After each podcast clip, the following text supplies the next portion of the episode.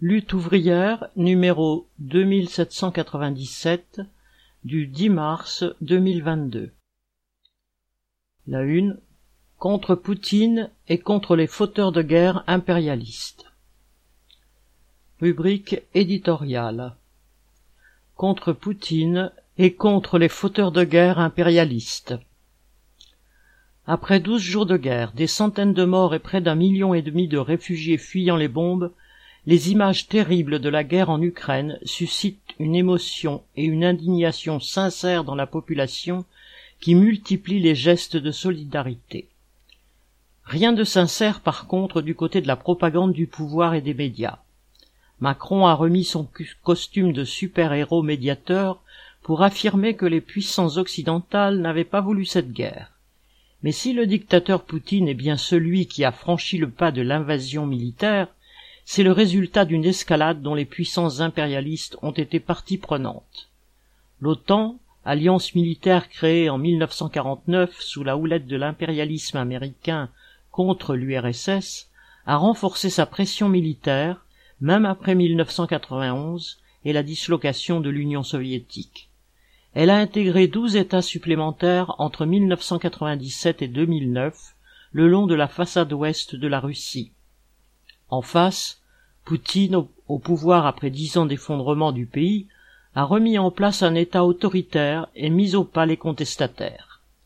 Le dictateur ne provoqua d'ailleurs aucune réaction des puissances occidentales en déclenchant une deuxième guerre en Tchétchénie en 2004, faisant au moins 150 000 victimes pour mater toute velléité d'indépendance. Et en janvier dernier, les grandes démocraties, entre guillemets, ne se sont pas plus indignés quand Poutine a envoyé son armée au Kazakhstan pour écraser dans le sang la révolte ouvrière contre la cherté de la vie. La réalité des intérêts des trusts américains, anglais français dans ce pays, qui concentre une bonne part des réserves mondiales de pétrole ou encore d'uranium, a été plus forte que les postures et les mensonges sur les grands principes démocratiques. Dans cette guerre fratricide, Poutine est l'agresseur et joue avec la vie des populations. Il creuse un fossé de sang entre les peuples russes et ukrainiens, pourtant intimement liés, et pousse les Ukrainiens derrière les dirigeants ultranationalistes. Mais les grandes puissances occidentales se moquent tout autant du sort des populations. Leur politique le montre sur la majorité de la planète où, si l'on ne meurt pas sous les bombes, on crève du sous-développement imposé par leur pillage. En commettant les pires exactions, le camp impérialiste a toujours prétendu faire œuvre de paix.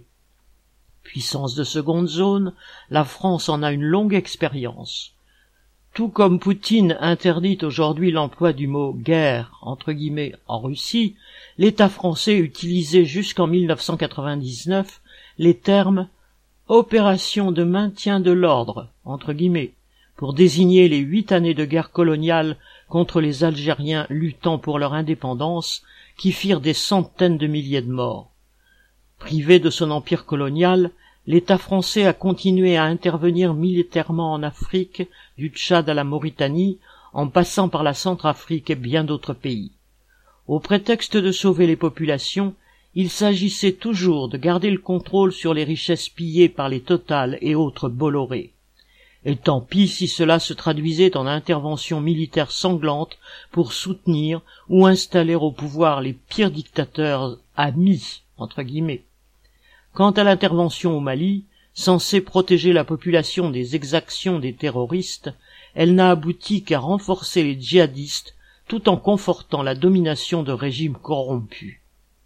Les dirigeants au service de nos exploiteurs, qui aggravent les conditions de vie ici, prétendent agir dans notre intérêt. Ils ne se transforment pas en bienfaiteurs des peuples quand ils interviennent au-delà des frontières, quel qu'en soit le prétexte. Ils utilisent déjà la guerre en Ukraine pour nous préparer à de nouveaux sacrifices. Alors il ne faut pas marcher dans la tentative de Macron de nous ranger au garde à vous derrière les puissances occidentales et leurs institutions. Au nom de la patrie, ukrainienne ou russe, des travailleurs sont transformés en chair à canon pour que des oligarques russes ou ukrainiens sauvent leurs yachts et leurs milliards pour que les actions de Thalès, de Total, de tous les profiteurs de guerre continuent de grimper. S'ils ne veulent pas perdre leur vie dans les rivalités et la course au profit maximum des capitalistes des grandes puissances, les travailleurs de tous les pays devront se battre pour renverser ce système, en commençant par contester le pouvoir des capitalistes là où ils ont les moyens de le toucher, dans leur propre pays. Bulletin d'entreprise du 7 mars 2022, Nathalie Artaud.